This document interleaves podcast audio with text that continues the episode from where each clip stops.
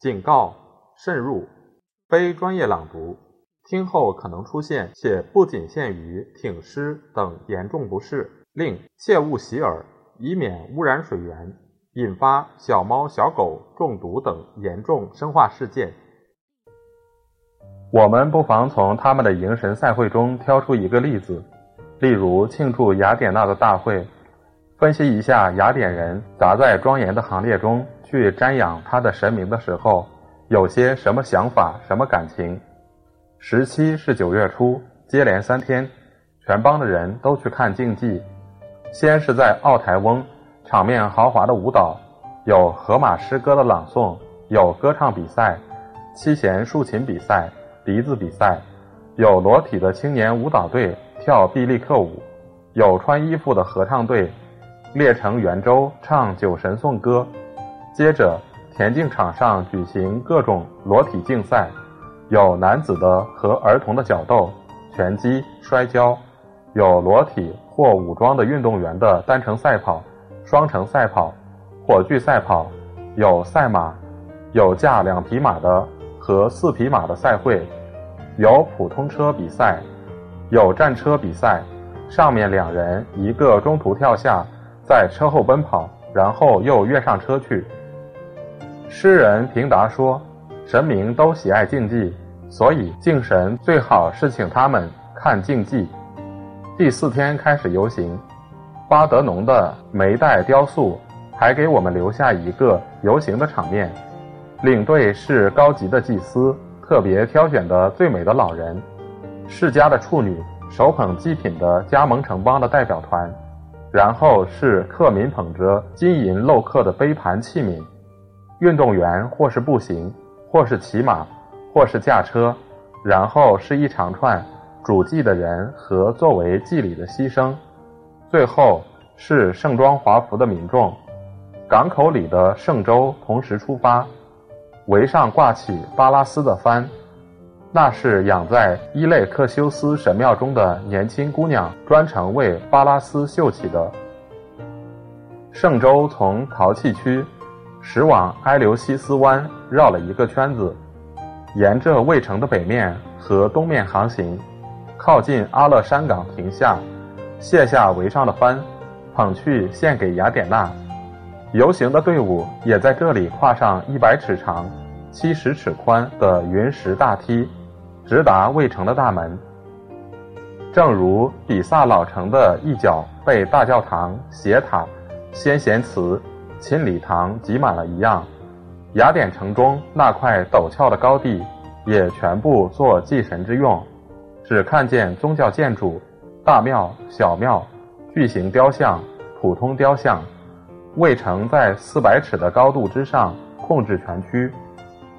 庙堂的侧影映在天空，在庙堂的转角和柱子之间，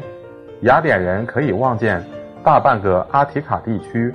四周的山照着夏天的太阳，发亮的海嵌在岩石嶙峋的海岸中间，还有一切产生神明的巨大而永久的生灵，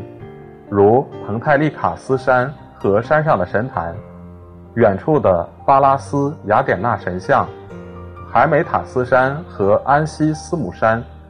那儿巨大的宙斯像还显出。打雷的天与高山峻岭的原始关系，他们把圣舟上的帆一直送进伊类克修斯神庙，那是他们所有的神庙中最庄严的一所，藏着神圣的遗物，有从天上掉下的巴拉斯像，有阿提卡开国的王希克罗普斯的坟墓和神圣的橄榄树，在这里，一切传说，一切仪式。一切神灵的名字，在头脑中隐隐约约引起许多境界壮阔的回忆。文明的最初阶段和最初的奋斗，在模糊的神话中，人窥见太古时代的水、火、土的斗争。经过斗争，才有万物诞生。土地从水中浮起，有了生殖的力量，布满有益的植物和养育人的谷类树木。自然界的旷野的元素互相冲击，精神逐渐在混沌中抬头，居于主导地位，然后土地才宜于人类居住。始祖希克罗普斯的象征是和他同名的蝉，大家认为蝉生于土，是纯粹雅典的虫，歌声美妙，身体瘦小，住的是干燥的山岗。老辈的人把蝉的形象作为装饰品插在头发上。希克罗普斯的旁边是世界上第一个发明家，把谷物磨成粉末的德雷普托雷马斯。他的父亲是迪奥洛斯，意思是两道犁沟；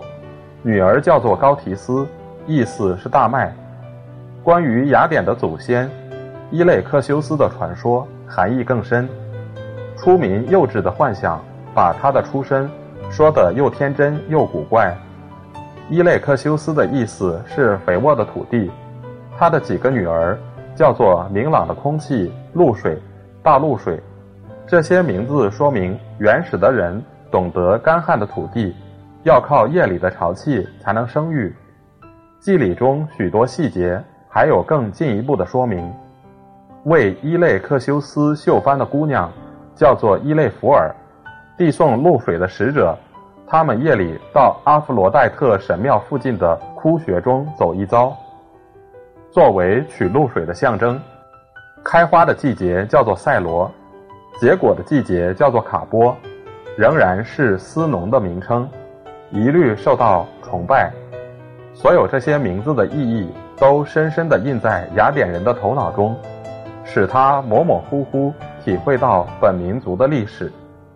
他相信他的奠基人和祖先们的英灵在坟墓周围继续活着，保佑敬重他们坟墓的人。他给他们送点心、蜜、酒。而在供奉祭品的时候，他瞻前顾后，一眼之间看到城邦的长期的兴旺，而心中的希望又把将来与过去连接在一起。在古老的庙堂中，巴拉斯还和伊类克修斯住在一起。伊克泰纳斯建造的新庙却专门供奉巴拉斯，庙内的一切都叙述他的光荣的历史。雅典人对于他原始时代的情形已经不甚了了，精神面貌的发展淹没了他和物质世界的关系，但兴奋的心情自有它的悟性，而零星的传说与他有关的形容词，从古以来的头衔，都使人想到那个遥远的时代，而他就是从那个遥远的时代中来的。大家知道她是专打霹雳的天的女儿，就是宙斯的女儿。而且是她一个人生的，她在轰雷闪电、自然界大骚动的时节，从宙斯的头里冲出来。西里奥斯为之停步不前，大地和奥林波斯为之震动不已。海浪大作，光芒四射的金雨降在地上。初民最早把它作为天色初开的境界崇拜。大雷雨之后。他们突然看到洁白明净的天色，感到一股新鲜之气，不由得伏在地上膜拜。他们把她比作一个刚强的姑娘，称她为日拉斯。但阿提卡的空气特别透明、灿烂、纯净，所以巴拉斯又成为雅典娜，意思是雅典女子。他早期的另外一些别号有一个叫做德利多日尼。是出生于水的意思，说明它是雨水所生，或者令人想起波浪的闪光。还有一个痕迹指出它的来源，它眼睛青中带蓝，作为它象征的鸟是眼珠能在夜里放光的枭。它的面貌逐步肯定，历史也逐渐加多。出生时天摇地动的情景，使他成为战神，全身带甲，威力无边。宙斯与造反的泰坦作战的时候，他就在旁出力。因为是处女和纯洁的光明，所以她后来成为思想与智力的女神。他又号称为工艺之神，因为他发明艺术；又号称为骑士，因为他制服了马；又号称为救苦救难的神，因为他能治病。神庙的墙上记录着他所有的功德和勋绩。雅典人的目光从庙堂的三角墙转移到一大片风景中去的时候，一刹那之间，能同时看到宗教上两个互相印证的时代，而在极美的境界前面，两个时代又在雅典人心中结合为一。他在南方的地平线上看到无边的大海，名叫波塞顿，他是蓝色的神明，拥抱大地，撼动大地。手臂抱着海岸和岛屿，而在巴德伊西面的三角墙上，雅典人就看到海神波塞顿站在那里，挺着肌肉发达的胸脯，强壮的裸露的肉体，做着赫然震怒的手势。他后面是阿姆菲德雷提，波塞顿的妻子，半裸的阿弗罗代提坐在塞米萨身上，拉多纳带着两个孩子。还有刘科苏埃、哈里罗塞沃斯、欧蕾德，那些女性和儿童的婀娜的形体，表现海水的妩媚、娇憨、活泼和永远的微笑。在同一块云石上面，胜利女神巴拉斯制服了波塞顿用铁耙从土中翻出来的马，把它们带给代表土地的神明。那些神明是阿提卡的奠基人。希克罗普斯，始祖伊类克修斯，伊类克修斯的三个使贫瘠的土地滋润的女儿，美丽的泉水卡利罗埃和浓荫遮蔽的河流伊利萨斯。雅典人看过了神明的形象，只需把眼睛往下一撇，就能在高地之下发现神明本身：河流、海洋、土地。但是巴拉斯的光辉无处不在。用不到思索，用不到学问，只需有诗人或艺术家的眼睛和心灵，就能辨别出巴拉斯女神和事物的关系。灿烂的天色中有她，辉煌的阳光中有她，清明纯净的空气中也有它。雅典人认为，他们的创造力和民族精神的活跃，都得力于这个清灵的空气，而巴拉斯就是地方特性。和民族精神的代表，在密布橄榄树的田间，在种满五色缤纷的农作物的山坡上，在兵工厂冒烟和船舶密集的三个港口里，在城市通到海边的一长条坚固的加墙中，在美丽的城中，极目所及，没有一处不显出巴拉斯的才能、灵感和事业。就是巴拉斯所代表的民族天才，使雅典有他的剧场、练身场、公民大会的会场、重修的纪念建筑和新建的屋宇，把山岗上上下下都盖满了，并且凭着他的艺术、工业、赛会、发明，不屈不挠的勇气，雅典成为全希腊的学校，领土遍及地中海，声威远播。在希腊民族中称雄。这时，巴德农的大门打开了，在祭品、花冠、水瓶、甲胄、剑筒、银质的面具中间，巍峨的神像、本邦的守护神、童贞女、常胜将军，一动不动地站着，长枪靠在肩上，盾牌笔直地放在身边，右手托一个黄金与象牙雕的胜利之神。胸口披着黄金的胸甲，头上戴着紧窄的金盔，穿着色泽深浅不一的黄金袍，脸孔、手脚、臂膀的温和的象牙色调，被富丽堂皇的武器与服饰衬托得格外显著。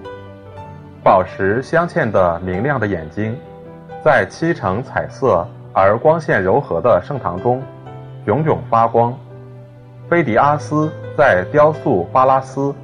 想象他的庄严恬静的表情的时候，的确体会到一种超人的力，控制事物的进行，控制活跃的智慧的普遍的力。在雅典人心目中，活跃的智慧原是本邦的精神所在。那时对新派的物理学与哲学还没有把精神与物质分离，认为思想是最轻最纯粹的一种物质，近乎微妙的以太，在世界上建立秩序、维持秩序。也许，菲迪阿斯因为回想起这种学说，才有一个比通俗的观念更高级的观念。爱琴神庙中的巴拉斯已经很庄严了，但菲迪阿斯的巴拉斯，在表达永恒事物的庄严方面更进一步。我们走着迂回曲折的途径，从越来越逼近中心的圆周中，把塑像艺术的全部源流观察过了，但供奉雕像的地方只剩下一个空荡荡的遗址。庄严的形体已经杳无踪影了。